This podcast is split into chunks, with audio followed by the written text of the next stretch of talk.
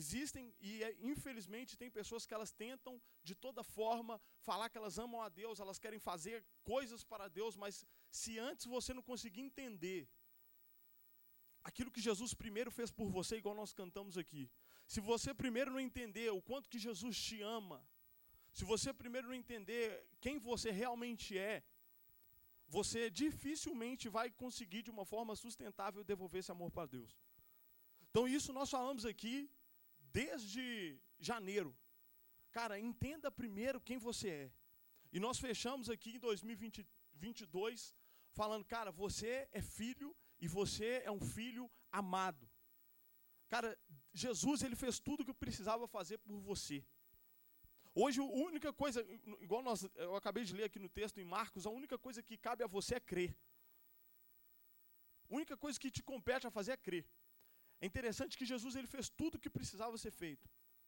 E, e quando nós falamos de e quando nós falamos de identidade, nós, nesse retrospecto, hoje eu acredito que nós fechamos o ano. Esses dias eu até estava tava, até mudei lá no meu Instagram o meu a bio que tem lá, porque às vezes nós confundimos a nossa identidade como a forma como nós estamos. E às vezes você vai estar num período de, da sua vida ou, ou passando por alguma fase que quando você olha para a sua performance, você acaba falando, ah, eu sou um. E às vezes as pessoas elas confundem e elas serem um momento que elas estão. E cara, às vezes você não é aquilo e o momento que você está passando. A sua identidade ela não altera. A sua identidade, quem você é, ela não muda. Se você pegar, é, se você conseguir entender essa, essa questão de de identidade, isso não altera com a fase que você está passando. Você pode estar no seu pior momento ou no seu melhor momento, você continua sendo a, a mesma pessoa, e a Bíblia fala que você é filho, que você é um filho amado. Amém? Você tem essa. Nós precisamos terminar esse ano de qualquer jeito com esse, com esse pensamento. Nós não podemos ir para 2023 achando que nós ainda temos que fazer coisas para Deus nos amar. Amém? Nós não podemos passar de dezembro para janeiro falando, cara, esse ano eu vou colocar aqui na minha lista de metas um tanto de coisa que eu vou fazer, fazer para Deus me amar. Cara, o que precisava fazer para Deus chamar, Jesus fez. E Deus ele olha para você através de Jesus. E quando ele te vê, ele já te vê com amor. Então você não precisa mais fazer esforço para ser amado, porque você já é amado. Essa já é a sua identidade. Então, a partir daí, nós já entramos em 2023 seguros. A partir daí, você já tem informações necessárias através do Evangelho para entrar em 2023 cheio de esperança, cheio de expectativa. Se você estava falando, ah, eu não tenho motivo para programar 2023, ah, eu ainda não fiz meus. Eu, eu, eu não estou com muita, muita esperança, muito. Eu não tenho sonhos para 2023, deixa eu te falar. Pegando o retrospecto de 2022. Você entendeu quem você é, você entendeu quem Jesus é. E a partir do momento que você entende e ouve a mensagem do Evangelho, ela, ela traz uma esperança e um pouco do que eu vou falar, ela traz um fogo dentro de você. Então você já tem o que você precisa para entrar em 2023 com tudo. Você já entende que você é amado. É interessante que João, João no versículo 13, 23, ele fala assim: Ora, João 13, 23. Ora, um dos seus discípulos, aquele a quem Jesus amava, estava reclinado no peito de Jesus. Eu já li, eu já li esse versículo na Bíblia várias vezes, do, do livro de João. Várias vezes eu li esse, esse versículo é, ora achava-se reclinado sobre o peito de Jesus um de seus discípulos, aquele a quem Jesus amava. No livro de João, sabe de quem que João está falando? Dele mesmo. Ele escreveu sobre ele mesmo. Ele estava escrevendo, aquele a quem Jesus amava. Aí eu mudei lá no meu Instagram, na, na bio, eu coloquei, aquele a quem Jesus ama. Falei, essa é identidade. Aquele a quem Jesus ama. Cara, é muito legal. O João estava escrevendo sobre ele mesmo. Ele chegou e falou: Eu sou aquele a quem Jesus ama. Velho, nós precisamos entrar no próximo ano com essa mentalidade, com essa confiança. Você é extremamente amado. E isso não muda. A sua identidade não muda. Como você está, muda. Como você está, muda. Hoje você pode ser, hoje você pode ser um, um advogado, você pode ser um, um, um médico, você pode ser um dentista, você pode ser qualquer coisa. Mas isso é como você está. Hoje você pode estar no momento da sua vida A, você pode estar no momento da sua vida B, isso é como você está. E isso altera. Isso não define quem você é. E quem você é, a sua identidade, nós falamos aqui de forma repetitiva esse ano que você é um filho e um filho extremamente amado. E quando eu falei, quando nós ouvimos a mensagem do Evangelho, cara, não tem jeito. Quando você ouve a mensagem do Evangelho, não tem jeito, ela traz um fogo dentro de você. Quando você ouve, cara, porque infelizmente por muito tempo a igreja ficou pregando coisas que não tinham nada a ver com o Evangelho. Sabe o que, que o pessoal às vezes pregava? Olha, se você não mudar de vida, velho, você vai para o inferno. Ó, se você não fazer isso aqui, ó, a sua vida, ó, vai acontecer isso aqui e depois que acontecer não adianta chorar não, hein?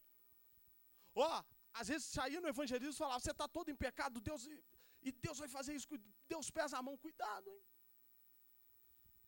Mas a partir do momento que nós começamos a chegar para as pessoas e falar, cara, deixa eu te falar uma parada. Um dia eu falei isso com uma pessoa na rua, eu senti de pregar para o cara, eu falei com ele, você sabia que tem uma herança para você? Aí ele falou, herança? Eu falei, é, tem uma herança para você. Aí eu não tive muito tempo de explicar, mas eu falei, cara, sabe o que, a Bíblia diz? A Bíblia diz que nós somos coerdeiros com Jesus. Tudo aquilo que Jesus conquistou, Deus separou para mim e para você. Cara, quando você chega para uma pessoa e prega a mensagem do Evangelho, João 3,16, que Deus amou o mundo de tal maneira que ele entregou o próprio filho. Cara, isso fala. Você fala para a pessoa, velho, você não tem noção quanto que você é amado por Deus, quanto que você é, é estimado por Deus. Você não tem noção. Velho, a mensagem do Evangelho. Olha, às vezes a gente. Às vezes nós, nós achamos que, que o que muda a vida de uma pessoa, o que muda a vida de uma pessoa é se ela, for se ela, se ela chegar a ser promovida no serviço e o salário dela aumentar. Às vezes a gente acha que o que muda a vida da pessoa é se ela arrumar alguém para ela casar. Às vezes a gente acha que o que muda a vida da pessoa é se ela abrir uma empresa e for bem sucedida. Tudo isso é muito bom. Isso é, tudo isso é muito bom. Mas sabe o que de fato muitas pessoas estão precisando? Ouvir a mensagem do Evangelho. O que muitas pessoas estão precisando? Ouvir essa mensagem do Evangelho. Que é uma mensagem de graça, uma mensagem de amor. E, e a respeito desse tema, que nós só temos uma vida para queimar, é algo que é algo que eu tenho pensado já há muito tempo e, e é uma verdade, velho. Olha, Deus ele está fazendo algo no Brasil. Tenha certeza disso. Deus está fazendo algo no Brasil. Não é de hoje, não é desse ano, não é de quatro anos atrás, mas Deus já vem construindo há muito tempo algo no Brasil. Há muito tempo. Há muitos anos. E eu ouço vários líderes de várias igrejas falando a mesma coisa. Deus tem construído algo no Brasil. E algo relevante. Às vezes o Brasil tem, tem a mania de valorizar muito do que vem de fora. Mas, cara, ouvindo entrevistas, ouvindo pastores falar, velho, hoje várias pessoas de fora têm copiado, não copiado, mas é, vindo aqui para ver e para entender e para aprender, porque, cara, Deus está levantando uma galera no Brasil. Deus está levantando pessoas, Deus está levantando movimentos no Brasil. Tem, pode ter certeza disso. E, e várias vezes na, na minha oração eu falo, falo assim, Jesus, eu não quero ficar de fora. Eu não quero ficar de fora, eu quero fazer parte. Cara, nós só temos uma vida para servir a Deus. Nós só temos uma vida para servir a Deus. E quando eu falo de queimar, existem dois lugares. O primeiro lugar onde, nós, onde nós temos que queimar é no Mateus 6,6, que é o lugar onde é só você e o Espírito Santo. Esse é o primeiro lugar. A última vez que eu preguei aqui no domingo, eu falei sobre paixão pela presença. Cara, o primeiro lugar o lugar que é o X da questão, é algo que vai fazer você ter uma vida espiritual, vamos colocar assim, sustentável, vai ser o lugar onde não tem mais ninguém, só tem você e o Espírito Santo. Eu já falei isso aqui, eu já tive várias e inúmeras experiências na igreja, mas nada se compara às experiências que eu tive no meu quarto com a porta fechada. Tudo começa por aí. Cara, quando você vai para o seu quarto, ou, quando você vai para um lugar onde não tem mais ninguém, não tem Instagram, não tem pessoa, não tem amigo, mãe, pai, namorado, marido, não tem ninguém, só tem você e Deus. E você tem a oportunidade de trancar a porta do seu quarto e falar, Espírito Santo, eu estou aqui. Eu já vi várias pessoas falando, ah, mas eu não sei como orar. Cara, aí que é legal, velho. Você simplesmente chega, você coloca um louvor e fala, Espírito Santo, eu estou aqui. Cara, esse é o primeiro lugar que nós temos para queimar. No quarto, no secreto. Num lugar onde só tem você e o Espírito Santo. Cara, não existe um outro lugar melhor Olha, eu te falo por experiência própria. A minha vida mudou por conta de Mateus 6,6. Coloca para a gente aí, Israel, Mateus 6,6. Depois que eu entendi esse versículo, eu quase nunca falo dele aqui, mas mudou minha vida. Mas tu, quando orares, entra no teu quarto e fechando a porta, ora o teu pai que está em secreto. E o teu pai que vem em secreto te recompensará abertamente. Cara, isso mudou minha vida, isso com certeza. Eu te falo, as experiências que eu já tive no meu quarto com a porta fechada, cara, fez todo sentido. Mudou minha profissão, mudou meus relacionamentos, mudou a minha vida emocional, mudou minha vida financeira, mudou. Cara, Mateus 6,6. Cara, você quer entender. Olha, desde o Éden, se você for ler a Bíblia, desde o Éden, desde Gênesis, aí você vai lendo. Vem lendo. Tudo é sobre o relacionamento. Sabe por que, que, sabe por que, que, você, sabe por que, que Deus te criou? Porque ele quer, ele quer se relacionar com você. Ele quer se relacionar com você. Às vezes você pensa, cara, ninguém faz questão de mim. Ah, eu não sou prioridade para ninguém. Cara, você é prioridade para Jesus. Ah, eu sou sempre segunda opção. Ah, eu sou sozinho. Ah, minha vida sempre aconteceu isso. Tem anos que eu vivo e viva isso, isso e aquilo. Cara, deixa eu te falar. Você não é só, você não é sozinho, você não é segunda nem terceira opção. Você é prioridade para Jesus. Vá para o seu quarto, fecha a porta. E se coloca à disposição da presença. Se coloca à disposição da presença. Eu tenho certeza do que eu estou te falando. Vai mudar a sua vida. Vai mudar seus relacionamentos. Vai mudar sua forma de pensar.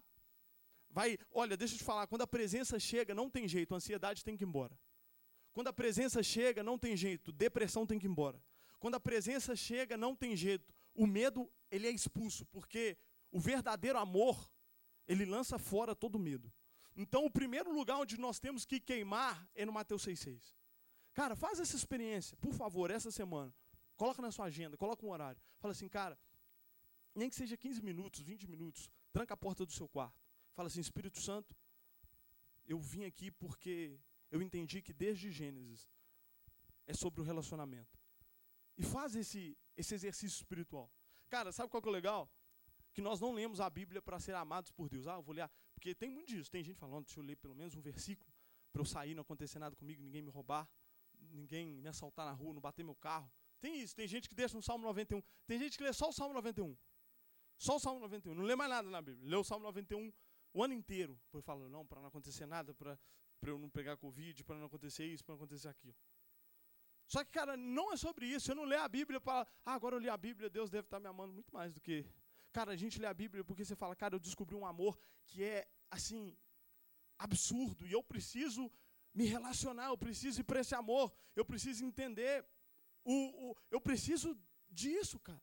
Nós lemos a palavra para gente, para nós nos aproximarmos e entendermos cada vez mais, sabe? E o primeiro lugar que nós temos para queimar é no nosso quarto.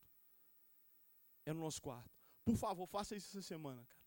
Faça isso essa semana. E, e olha, deixa eu te falar, de uma forma repetitiva, quanto mais você faz, mais você se expõe. Daqui a um tempo você não vai conseguir mais viver sem ir para Mateus 6,6. Esse, olha, Mateus 6,6 para mim é, é o segredo de uma vida espiritual sustentável.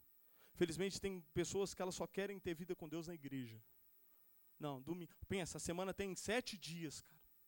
24 horas cada dia. Às vezes a pessoa ela vem domingo duas horas, ou sábado duas horas, ou sábado e domingo que seja, e quer que a vida delas com Deus esteja no melhor dos mundos. Cara, durante a semana, velho, talvez é um, uma oportunidade até maior do que no próprio final de semana. E, e, outro, e outra coisa que eu queria falar para vocês que sobre queimar, é, no sentido que, pelo menos isso, isso mexe comigo, isso me incomoda de certa forma. Que enquanto nós estamos aqui, nós temos uma galera boa aqui, mas, velho, milhares de pessoas, milhares de jovens, milhares de famílias, estão necessariamente. Olha, eu falo com vocês, de, com certeza vocês devem concordar comigo. Existem milhares de pessoas que hoje o que elas mais precisam é ouvir essa, essa mensagem. Milhares de pessoas que, como eu, tô falando, como eu acabei de falar aqui, talvez elas não estão precisando de, de mais dinheiro, talvez elas não estão precisando de mais amizades, talvez elas não estão precisando. Cara, isso tudo é muito bom. Mas, velho, o que vai mudar família e vida de pessoas e, e sonhos e cidades e o país. Sabe o que, que vai mudar o Brasil? O Evangelho. A hora que nós começarmos a entender que pessoas apaixonadas, apaixonadas por Jesus, entendendo quão amadas elas são, é isso que vai mudar o Brasil. É por isso que a gente tem que lutar, mas lutar mesmo, pelo Evangelho. Por essa mensagem. Essa mensagem tem sim o poder de mudar o Brasil, de revolucionar o Brasil. E eu falo para vocês que eu, eu, eu, Arthur particularmente falando aqui, as pessoas mais próximas de mim, elas sabem que o que eu estou falando aqui é verdade e que eu tenho esse coração. Eu posso chegar com 50, 55 anos, é, rico, muito rico, morando às vezes no melhor bairro de Belo Horizonte, com meu casamento no melhor, no melhor cenário, com meus filhos, já tendo viajado, conhecendo 20, 30 países, e, e assim, financeiramente ok, meus relacionamentos ok, tudo muito bom. Velho, se eu olhar para trás, e eu não e eu, eu olhar para trás, e eu falar, cara, o que eu fiz com, com essa mensagem que mudou minha vida? O que eu fiz pelo Evangelho? O que, como que eu consegui queimar por Jesus? Cara, sendo bem sincero, velho, eu acho muito pouco você chegar no final da vida simplesmente falar que você, você tem não sei quanto na conta bancária, você é casado, seus filhos bem-sucedidos tudo mais. Cara, e pelo Evangelho, o que, que você fez? Quantas pessoas você teve oportunidade de alcançar? Esse dia eu estava fazendo uma reunião, uma, uma, uma, uma reunião online com, com o prestador de serviço, lá para o escritório. Cara, e, e, conversando com ele, eu sabia que ele não era cristão. Cara, me deu como se fosse um amor pelo cara, de, no sentido de. Eu estava quase no meio ali da reunião querendo falar de Jesus pro cara. Aí eu meio que inventei uma desculpa lá para falar que tem uma célula e tudo mais. Porque, velho, nós só temos uma vida para queimar por Deus. Viajar é muito bom, ganhar dinheiro é muito bom, ser bem sucedido, abrir empresa, casar, ter filho, tudo isso é muito bom, velho. Mas eu falo por mim. Você chegar no final da vida e simplesmente ter conquistado coisas para você e para sua família. O texto que nós lemos aqui, Jesus falou: "Ide e pregai o evangelho". Hoje nós temos essa oportunidade, velho. Eu vejo muito, quando eu olho para o Kalov, eu penso simplesmente nisso. É uma oportunidade que nós temos para queimar para Jesus. É uma oportunidade que nós temos para queimar para Jesus. Sabe? Eu. Quando às vezes eu penso, falo, ah, não, acho que não precisa ser tão intenso assim, ah, acho que não, não sei se é bem isso. Cara, é como se um fogo não deixasse. Não me deixasse quieto no sentido de. Sabe? Cara, você tem oportunidade, velho.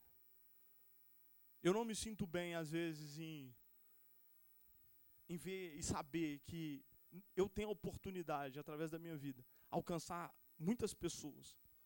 E, e, essa mensagem, da mesma forma que ela mudou minha vida, que ela mudou minha realidade, que ela mudou muitas pessoas que eu, próximas a mim, eu não posso reter isso. Eu não posso simplesmente pensar que eu tenho que trabalhar cada vez mais para ganhar mais dinheiro, para eu cada vez, daqui a pouco, ter um primeiro milhão. Ah, não, vou trabalhar em cima de trabalhar, tá, tá, tá. E, e e o Evangelho? E o Evangelho, a oportunidade que eu tenho. E eu falo aqui, tem várias pessoas aqui que têm capacidade já de estar falando, cara, eu preciso fazer algo pelo Evangelho. Como eu falei, Deus está fazendo algo muito, muito grande, muito expressivo no Brasil.